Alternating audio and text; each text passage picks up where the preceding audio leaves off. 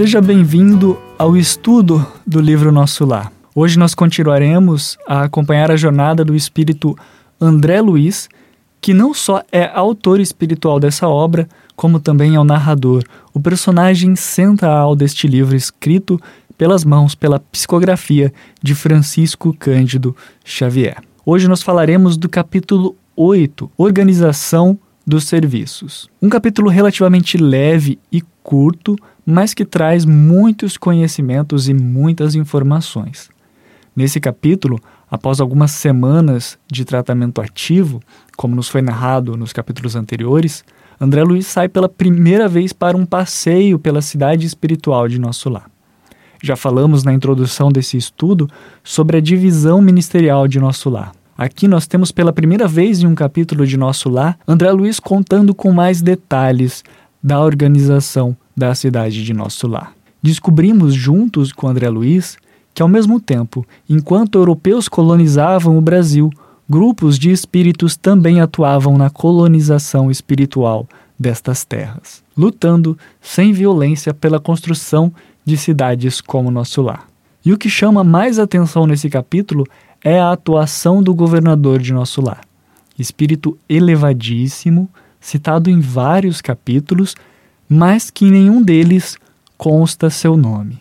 Nós percebemos sua elevação pela sua habilidade e pela sua entrega ao trabalho. Um exemplo que nos ajuda a redefinir nossa compreensão do que é trabalho sendo interessante percebermos como o trabalho e o descanso são vistos por aqueles que não têm um corpo que precise de repouso. Na questão 254 do Livro dos Espíritos, Kardec questiona se os espíritos sentem fadiga e têm a necessidade de repouso, se eles, se eles experimentam o repouso. A resposta que ele recebe dos amigos espirituais é a seguinte: Não podem sentir a fadiga como a entendeis. Consequentemente, não precisam de descanso corporal, como vós, pois que não possuem órgãos cujas forças devam ser reparadas. O espírito, entretanto, repousa, no sentido de não estar em constante atividade. Ele não atua materialmente. Sua ação é toda intelectual e inteiramente moral o seu repouso. Quer isso dizer que momentos há em que o seu pensamento deixa de ser tão ativo quanto de ordinário e não se fixa em qualquer objeto determinado. É um verdadeiro repouso, mas de nenhum modo comparável ao do corpo. A espécie de fadiga que os espíritos são suscetíveis de sentir guarda relação com a inferioridade deles. Quanto mais elevados sejam, tanto menos precisam de repouso. Essa é uma resposta que Allan Kardec recebe dos espíritos lá na época da codificação, cerca de 60, 70 anos antes de ouvirmos o relato da atuação do governador em nosso lar. Como podemos perceber com essa explicação, os espíritos podem descansar sim no plano espiritual, mas como não possuem corpo, o tipo de descanso que realizam é diferente do que estamos acostumados aqui na Terra. Seu trabalho é diferente, seu descanso é diferente. Por isso, quando Kardec pergunta na questão 563 as ocupações dos espíritos são incessantes, é compreensível que nós recebemos, que Kardec tenha recebido, a seguinte resposta: incessantes, sim, se entendermos que o seu pensamento está sempre em atividade, pois eles vivem pelo pensamento. Mas é necessário não equiparar as ocupações dos espíritos com as ocupações materiais dos homens. Sua própria atividade é um gozo pela consciência que eles têm de serem úteis. Então, o que esse capítulo de Nosso Lar e essas questões do Livro dos Espíritos nos convidam a refletir, a fazer, é pensar em como nós entendemos o trabalho e o descanso. Sendo importante aprendermos a valorizar tanto o trabalho como o descanso. Porém, aqui nós podemos nos questionar e podemos questionar a obra no seguinte, no seguinte ponto: por que o governador raramente descansa?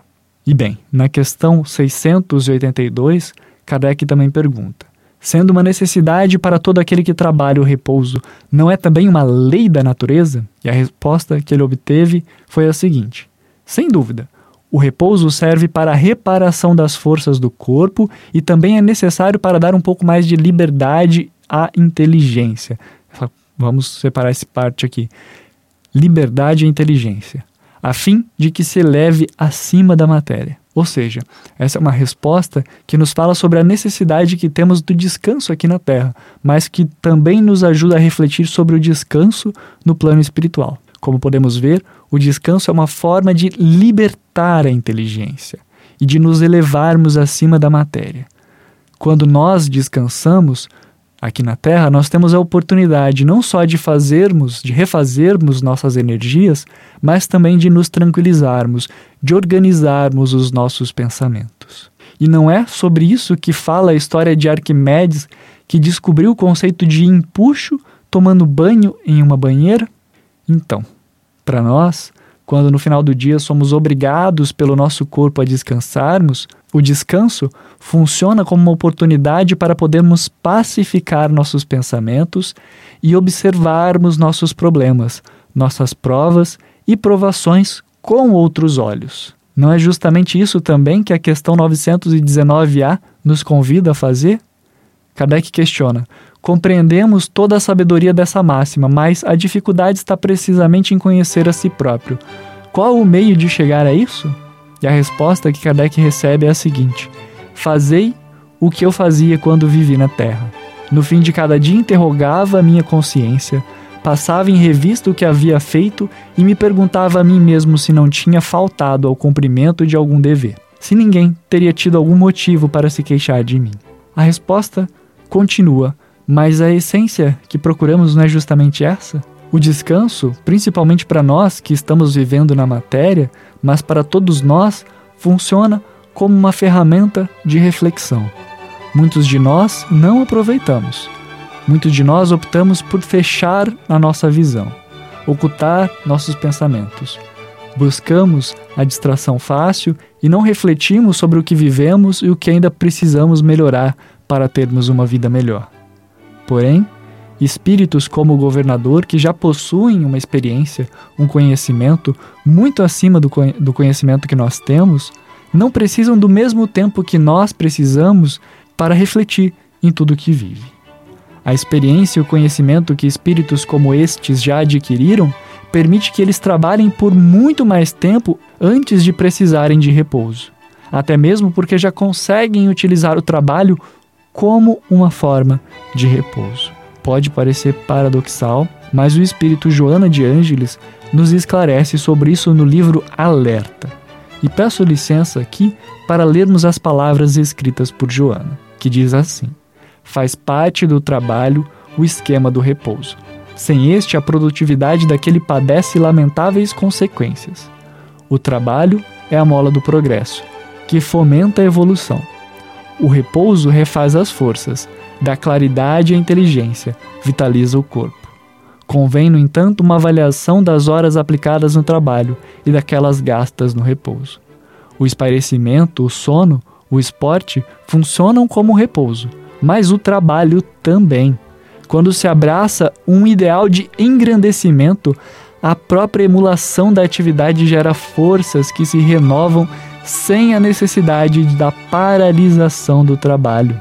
A diversificação de tarefas constitui uma forma elevada de repouso.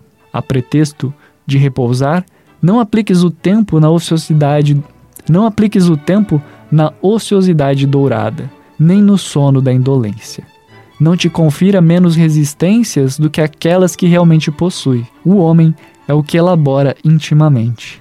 O cidadão nobre o cristão decidido, mesmo durante o repouso físico pelo sono, não se queda na inutilidade, oferecendo-se para o serviço edificante e aprendizagem moral nas esferas espirituais de onde todos procedemos e para onde marchamos.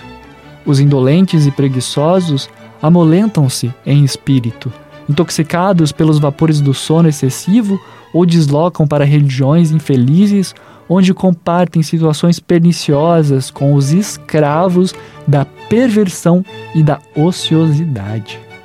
Repousa quando necessário, todavia, não cesses de trabalhar dia algum da tua vida. Além disso, além dessas palavras de Joana de Ângeles, também nos lembremos daquele ditado clássico: trabalhe em algo que você realmente goste e você nunca trabalhará um dia na sua vida. Como Joana e outros pensadores espíritas nos esclarecem, o trabalho não é apenas bater o cartão, bater o ponto na empresa onde nós executamos a nossa profissão. Tudo o que nós fazemos é trabalho. Ir na igreja ou num centro religioso, participar de um grupo de estudo, conversar e esclarecer dúvidas não só daquelas pessoas que trabalham ou que frequentam os grupos de estudo conosco, mas também dos nossos familiares, dos nossos filhos, dos nossos pais, dos nossos tios, de todos aqueles que estão no nosso convívio doméstico. A conversa fraterna também é um trabalho. Fazer os serviços domésticos, ler um livro, escutar uma palestra, tudo isso e muito mais são exemplos de oportunidades de reflexão e aprendizado, e muitas vezes também de descanso. É trabalho, mas também é descanso. Pois quando aprendemos a gostar do que fazemos, quando aprendemos a gostar de viver, tudo o que fazemos deixa de ser tão penoso, deixa de ser tão cansativo e já não nos exige e não nos cansa mais tanto como nos cansava antigamente tudo pode deixar de ser um empecilho, deixar de ser algo desgastante ou até mesmo torturante se sabermos lidar com a situação. Todo descanso e todo trabalho é uma oportunidade de nos regenerarmos. Esse foi o estudo de hoje. Espero que vocês consigam ter tirado boas reflexões sobre o trabalho, sobre o descanso. Eu, com certeza, é, refleti bastante e continuarei refletindo com esses ensinos e aprendizados que André Luiz nos traz. Um grande abraço e até daqui 15 dias no próximo estudo. Até lá, tchau, tchau!